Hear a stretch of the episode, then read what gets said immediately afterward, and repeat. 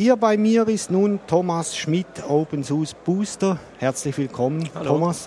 Danke für die Zeit, die du, du, die du dir nimmst. Ich verhaspel mich da gerade ein bisschen für unsere Hörer. Du bist ja heute da zum Thema Ruby on Rails im Zusammenhang mit OpenSUSE. Magst du ein paar Worte zu dir sagen, Thomas, was du machst bei OpenSUSE, wo deine Haupttätigkeiten liegen? Also ich bin Mitglied im OpenSUSE Boosters Team. Wir betreuen die ganze OpenSUSE Infrastruktur. Ich bin Entwickler für die Infrastruktur, bin mitverantwortlich für die meisten von unseren Homepages, Wiki, Software, Bildservice und so weiter. Vorher habe ich am SUSE Studio mitgearbeitet und interne Tools für SUSE geschrieben. Ja, und jetzt kümmere ich mich um die OpenSUSE Infrastruktur, die mhm. Entwicklung. Also das bedeutet auch, dass du inhaltlich, also für den Content stehst du nicht gerade, sondern die Technik drumherum. Ja, hauptsächlich. Jawohl. Ähm, ich stelle mir das ziemlich äh, als breite Aufgabe vor, also mit, mit äh, verschiedenen Ausrichtungen. Also da kommst du sicher mit den verschieden, verschiedensten Techniken in Berührung. Eine davon Ruby on Rails oder einfach ja. Ruby. Ähm, OpenSUSE hat ja einige Anwendungen erzeugt oder geschrieben mit, äh, mit Ruby, die ja äh, auch äh, zur Verfügung stehen. Welche sind da mittlerweile vorhanden? Oder vielleicht gibt es eine, die sehr bekannt ist oder jeder OpenSUSE-Mensch kennt. Also ich gehe mal davon aus. Ne? Ja, also wir haben inzwischen ziemlich viel Erfahrung mit Ruby on Rails. Wir haben circa zehn Projekte damit bislang gemacht. Mhm. Die bekanntesten, sichtbarsten Anwendungen dürften sein der, der Bildservice Web Client und die Software-Seite, wo man sich die Distribution runterladen kann und Pakete suchen kann. Des Weiteren haben wir ein paar kleinere Rails-Anwendungen ähm, zum Feature-Tracking, ähm, Nachrichtenversand. Der Bildservice selbst besteht aus drei Rails-Anwendungen. Dann haben wir in SUSE auch noch weitere Ra Erfahrungen mit Rails, zum Beispiel das SUSE Studio ist auch eine Rails-Anwendung. Ja. Und wir haben jetzt ja auch neu WebJust, ähm, das auch auf Rails basiert. Ja. Das WebJust, das äh, interessiert mich jetzt ein bisschen mehr. Ist das relativ neu äh, oder gab es das bisher, das gab es ja bisher eigentlich nur lokal ne, auf, den, ja. auf den Rechnern. Und jetzt gibt es das als Webservice. Also bisher war Just ja auf der hatte zwei Oberflächen. Mhm. Man konnte es von der Konsole benutzen ja. und die Qt-Oberfläche. Und jetzt neu, die dritte Oberfläche ist die Web-Oberfläche. Äh, die ist bereits verfügbar in dem Fall. Die ist bereits verfügbar, ja. aber ich habe nicht so viel mit der jetzt direkt zu tun, weil die nicht im, im OpenSUSE-Projekt direkt ja. entwickelt wird, sondern von dem YAS-Team. Ja. Ähm, aber ich denke, in der, in der 11.3 wird die auch mit dabei sein. Okay. Kommen wir zurück zum, zum ersten Punkt, den du genannt hast beim Build-Service. Kannst du den Hörern mal ganz kurz, prägnant erklären, was der Dienst macht? Der Build-Service ist unser, unsere Zentrale, um Softwarepakete zu bauen aus, aus, Source, aus Source Code. Mhm. Ähm, wir bauen die komplette Distribution im Build-Service die aus sehr vielen Paketen besteht, aber jeder User kann auch eigene zusätzliche Pakete im Build-Service bauen. Ähm, es gibt ein schönes Web-Frontend, in dem man sich das machen kann, oder es gibt auch Konsolen-Clients, ähm, um die Pakete zu bauen. Der Build-Service kann für viele verschiedene Architekturen Pakete bauen und auch für viele verschiedene Distributionen. Also nicht nur für SUSE, sondern auch für Fedora, zum Beispiel ähm, Ubuntu und so weiter. Spannend. Darf ich das so verstehen als äh, eine Art Dienst, mit dem ich mir mein eigenes OpenSUSE jetzt zusammenstellen kann? Mit den, mit den Paketen oder halt Applikationen, die ich da drin haben will? Also primär ist der Dienst erstmal da zum Pakete bauen, nicht ja. zum, um die komplette Distribution für die User okay. äh, zu bauen. Ja, aber es verstehe. ist auch möglich, dass sich User ähm, Appliances ja. bauen, ähm, mit inklusive ihrer neuen Pakete. Ja. Aber hauptsächlich ist es dafür gedacht, dass auch User ähm, zusätzliche Pakete anderen Usern zur Verfügung stellen können, die dann auf der Standard-SUSE installiert werden können. Mhm.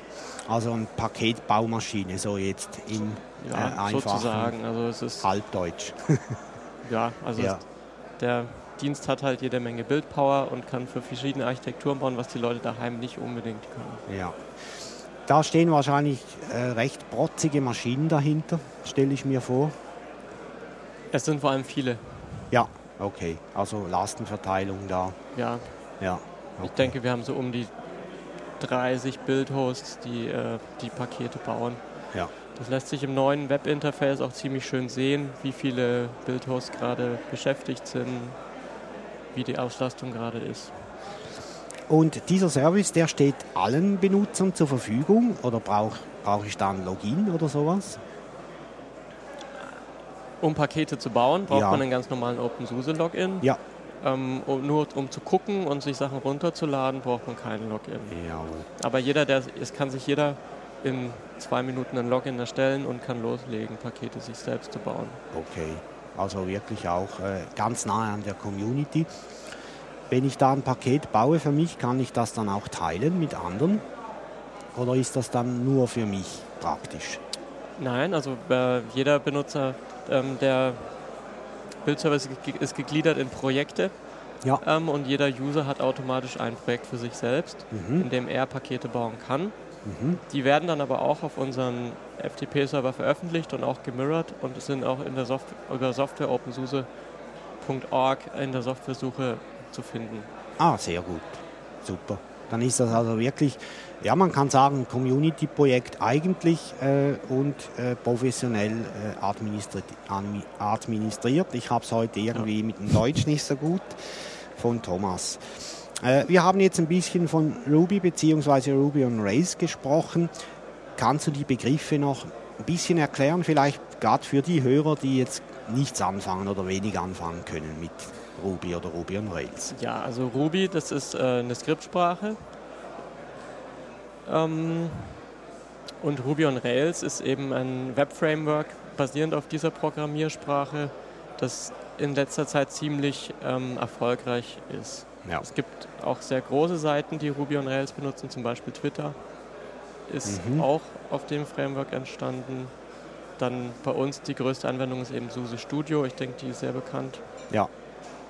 Und die Vorteile von Ruby on Rails sind eben, dass es sehr es bietet einen sehr leichten Einstieg in die Entwicklung und bringt wichtige Komponenten mit, ähm, die sehr praktisch sind zur, zur Entwicklung von Webanwendungen. Also integriertes Testing, leichte Einbindung in, in Webserver, verschiedene, ähm, sehr leichte Einbindung mit der, in die Datenbank, mit ähm, einem objektrelationalen Mapping. Also es hat sehr viele Vorteile. Mhm. Ähm, Ruby selbst ist, glaube ich, ziemlich alt, soweit ich weiß. Also immer in, im, im Verhältnis zur ganzen IT. ja, Relativ ich weiß alt, nicht genau. weißt du auch nicht. Aber das Framework ist ja neuer. Die Sprache ist relativ alt, aber hat halt in den letzten Jahren ziemlich an Fahrt aufgenommen, ja. an Beliebtheit. Ja, okay. Ähm, wenn wir jetzt äh, nochmals zurückkommen auf die Applikationen, die OpenSUSE äh, da in Ruby on Rails bereitstellt. Du hast vorher äh, noch einen recht bekannten Dienst genannt, äh, der ist mir jetzt gerade entfallen. Was war das noch? Du hast gerade vorher genannt. In unserer. Ja. Ähm, den Bildservice Web Client? Nee. Softwaresuche? Nein, auch nicht die Software. Ja, genau. Entschuldigung. Das Studio. Ähm, kannst du dazu ein paar Sachen erzählen? Ja, das Studio ist ein, ein webbasierter Dienst, um Appliances zu erstellen. Ja. Basierend auf, auf SUSE-Distribution. Ähm, man kann sich zum Beispiel eine äh, OpenSUSE 11.2 Distribution mit aktualisierten KDE-Paketen als, als Live-USB-Stick ähm, oder Live-CD oder Disk-Image, VMware-Image erstellen. Im, ähm, ein Customized Linux für den Benutzer sich selbst ja. erstellen. Ja.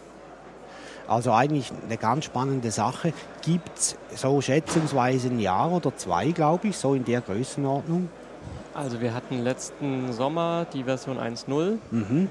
released. Ähm, das Ganze gibt es online circa seit zwei Jahren. Ja. Ist ja, wie du schon gesagt hast, sehr beliebt. Ja. äh, äh, auch äh, ja, beliebt, wird oft benutzt. Und eigentlich auch eine ganz spannende Sache, gerade eben, weil man sich auch äh, Live-CDs und solche Sachen damit bauen kann. Ja. ja. Äh, deine Arbeit bei OpenSUSE, du bist ja da Booster, kannst du vielleicht ganz kurz, du hast das zuvor schon mal gemacht, aber vielleicht noch ein paar Worte zu den Boosters. Wir hatten ja die vorher schon hier, die haben ziemlich genau erklärt, was sie tun. Für die Hörer, die sich jetzt erst jetzt zugeschaltet haben, was ist eigentlich ein OpenSUSE Booster? Also wir sind ein Team innerhalb von Novell, die sich aber ausschließlich mit OpenSUSE beschäftigen. Also wir haben unsere komplette Zeit ähm, stecken wir ins OpenSUSE-Projekt und identifizieren selbst ähm, Punkte, wo wir helfen müssen, was wir verbessern müssen und arbeiten dann in, in kleinen Teams ähm, mhm. da an diesen mhm. Punkten. Mhm. Zum Beispiel gestalten wir gerade das Wiki um ähm, auf eine neue Instanz. Das ist eines unserer Projekte. Anderes Projekt war, dass wir geholfen haben, die neue Oberfläche vom Web, vom Bildservice zu erstellen. Ja, verschiedene ja. Projekte. Äh, das Wiki, das du genannt hast, das ist das öffentliche Wiki, nehme ich an, also dort, wo ich halt die ganzen Informationen rund um OpenSUSE finde. Ja. Ist das ein Wiki, das äh, da, wo die Nutzer auch was beitragen können? Ja, also das Wiki wird eigentlich hauptsächlich von den Benutzern gemacht. Ah, okay. Ja. Ähm, und wir sind gerade im Prozess, ähm, das Wiki umzustellen auf ein neues Wiki mit äh, ein bisschen anderer Struktur mhm. ähm, weil das alte Wiki etwas ausgeufert ist, so ein bisschen durcheinander war. Deswegen haben wir eine, bald ein neues Wiki. Äh, ich denke, das werden wir im nächsten Monat online stellen. Mhm. Welches Wiki steckt da dahinter? Es gibt ja etliche. MediaWiki, das okay. ist das gleiche wie Wikipedia. Ja, das bekannteste wohl auch. Ja. Ja, okay. Ich möchte noch, nochmals zurückkommen zu Ruby on Rails. Äh, vielleicht hat der eine oder andere jetzt ein bisschen äh, Geschmack daran gefunden, möchte sich da mal ein bisschen damit probieren. Äh, Ruby on Rails kann man sich ja auch selbst installieren. Kannst du dazu ein paar Worte sagen, was es braucht? Ähm, wir haben Pakete für Ruby on Rails im Build-Service mhm. und auch auf der Distribution und auch jede Menge andere Ruby Pakete, die eventuell notwendig sind, je nachdem, was man genau tun will mit seiner Anwendung. Aber mhm. im Prinzip langt sich das Rails-Paket zu installieren. Das zieht dann die Abhängigkeiten mit rein, die man braucht, um eine simple Rails-Anwendung zu starten. Mhm. Wir haben eine Wiki-Seite, den Link können wir dann noch äh, mit anfügen. Gerne, ja. Die ganz leicht zeigt, wie man zum Beispiel den OpenSUSE Build Service Web Client bei sich lokal installiert und startet ähm, und dann auch in die Entwicklung einsteigen kann und selbst Veränderungen machen kann zum Beispiel. Ja. Das ist mit, mit fünf Kommandos auf der Kommandozeile ist man da dabei. Ja. Das ist sehr, sehr einfach. klingt ganz sehr einfach und simpel, ja. Ähm, das kann ich auf einem beliebigen Laptop oder, oder Desktop-Rechner tun oder brauche ich da einen fetten Server dahinter? Nee. Das ist relativ äh, ressourcenschonend. Also eine normale Rails-Anwendung kann jeder auf seinem Laptop starten. Ja. Und wenn ich dazu die Entwicklungsumgebung möchte, also das Framework, das klappt auch auf einem handelsüblichen Rechner. Also ich verwende das auf handelsüblichen Rechnern. Ohne Performance-Probleme, ganz, ja. läuft ganz gut. Ja. Okay. Ja, wir hoffen, wir konnten da den einen oder anderen ein bisschen auch begeistern für, für diese Geschichten. Jetzt vorher hast du gesagt, Ihr habt ungefähr zehn Anwendungen gemacht mit Ruby on Rails. Wir haben jetzt ein paar besprochen. Äh, Gibt es noch weitere, von denen du denkst, die wären jetzt gut, wenn da mal die Radio-Tux-Leute da auch noch was dazu hören? Wir haben zum Beispiel den Feature-Tracking-Client, features.opensuse.org, in der da können die Leute äh, Feature-Wünsche eintragen oder zusammen mit den Entwicklern an Features für die, für die nächste OpenSUSE-Release arbeiten. Mhm. Wir haben Hermes OpenSUSE.org, das ist unsere Zentrale, um sich zu konfigurieren, für welche, Na äh, für welche Ereignisse man Mails oder ähm, RSS-Feeds äh, bekommen möchte, äh, zum Beispiel bei speziellen äh, Bildservice-Ereignissen. Paket ist fertig gebaut zum Beispiel. Mhm. Ja, ich denke, das waren die wichtigsten. Das erste, das du genannt hast mit, den, äh, mit dem Tracking-Feature, äh, da, ich denke auch, dass da wahrscheinlich jeder Benutzer oder jeder, der ein OpenSUSE-Login hat, äh, sich da, da auch mitwirken kann. Ja, das funktioniert genauso wie im Bildservice. Um, um Dinge zu schreiben, muss man sich einloggen. Mhm. Um nur mitzulesen, muss man sich nicht einloggen. Okay. Und das läuft auch über den gleichen OpenSUSE-Login, der auf all unseren Seiten benutzt ja. wird. Bist du einer der, der vielleicht dann auf der anderen Seite steht von, von, diesem, äh, von dieser Anwendung und die Wünsche entgegennimmt?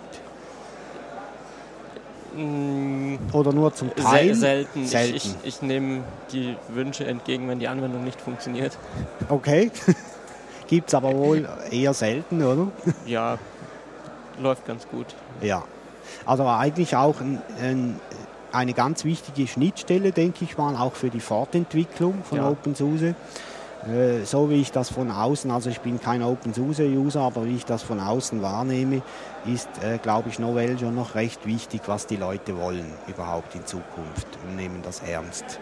Ja, wir haben auch bei den Features ein Voting, also ein Wählmechanismus, in dem die Leute ähm, abstimmen können für die beliebtesten Features und die zehn wichtigsten für die nächste Distribution werden auf jeden Fall auch ähm, bevorzugt behandelt und versucht, die auf jeden Fall zu implementieren. Ja, ja. Jetzt äh, noch eine Frage zu OpenSUSE ganz allgemein. Äh, wir hatten da letztens eine Diskussion, da hat jemand gesagt, OpenSUSE wird standardmäßig mit KDE ausgeliefert. Dann hat jemand gekontert, nein, das stimmt nicht. Äh, wie ist das jetzt genau, Thomas, wenn ich dich schon da habe? Du kannst da sicher kompetent antworten. Ich denke, es ist so, dass bei der Installation ein Dialog kommt, an dem man sich das Desktop, die Desktop-Umgebung auswählen kann mhm. und der Haken per Default bei KDE ist. Aber es steht jedem frei, okay. den Haken auf GNOME zu ja. setzen. Und der Haken ist der ein bisschen versteckt vielleicht oder, oder nicht? Ist das ich der glaube, Haken am Haken? Nicht. also ist nicht der Haken am Haken. Ich denke nicht. Ja. ja. Also ist so unsere typische Krankheit mit dem Schnellklicken vielleicht auch und nicht so genau schauen. Das kann sein, aber ja. das ist auch kein Problem, nur dass sich im Nachhinein die, die Pakete nachinstallieren lassen von ja. anderen Desktop-Umgebungen und im Login-Manager ja. das der Default leicht ja. ändern lässt. Ich bin kein KDE-Nutzer, aber ich habe mir das mal unter KDE angeschaut, das OpenSUSE, und ich muss gestehen, ich habe noch nie so ein schön gepflegtes KDE gesehen. So zum Beispiel Firefox, wie der wirklich sauber integriert ist. Kennt man, glaube ich, sonst nicht so. Also habe ich sonst nicht so gesehen. Ja, haben wir etwas ganz Wichtiges jetzt ausgelassen, Thomas, oder nicht darüber gesprochen? Nein, ich denke, wir haben unsere wir Infrastruktur so? gut beschrieben. Okay. Ähm, jetzt, wir werden dann diesen Link noch nachliefern, den ja. du genannt hast. Wir äh, erwähnen den im Blog, wir können das nachher noch notieren. Ähm, die anderen Dinge, die dürften eigentlich klar sein. Du hast die, die, die URL-Adressen jeweils genannt von den jeweiligen Diensten. Ja. Die sind ja, ich denke mal, auch bei den äh, äh OpenSUSE-Usern bekannt. Ja, die sind, alle unsere Seiten sind auch leicht in der Navigation zu finden, sobald man auf www.opensource.org geht. Ja, und ist, glaube ich, auch alles deutsch verfügbar, oder? Mal mindestens die, die wichtigsten Seiten. Wir haben nicht alle Seiten auf Deutsch verfügbar, aber die wichtigste Seite, zum Beispiel den, die Download-Seite für die Distribution, ist in vielen Sprachen verfügbar. Mhm. Das Wiki gibt es auch in Deutsch. Mhm ja, manche andere Seiten gibt es nicht auf Deutsch, wie den, den Bildservice Web Client zum Beispiel, aber da denken wir, war es noch nicht so notwendig. Ähm, Vielleicht kommt es ja noch und Englisch ist ja sonst eigentlich nicht so ein Problem, mindestens lesend nicht. Ja. Oder? Ja, okay, in diesem Fall, Thomas, vielen Dank, dass du da warst. Bitte. Ich wünsche dir noch schöne anderthalb Tage hier in Danke. Berlin an der Messe und bis gleich, bis bald. Danke, Danke. tschüss. Tschüss.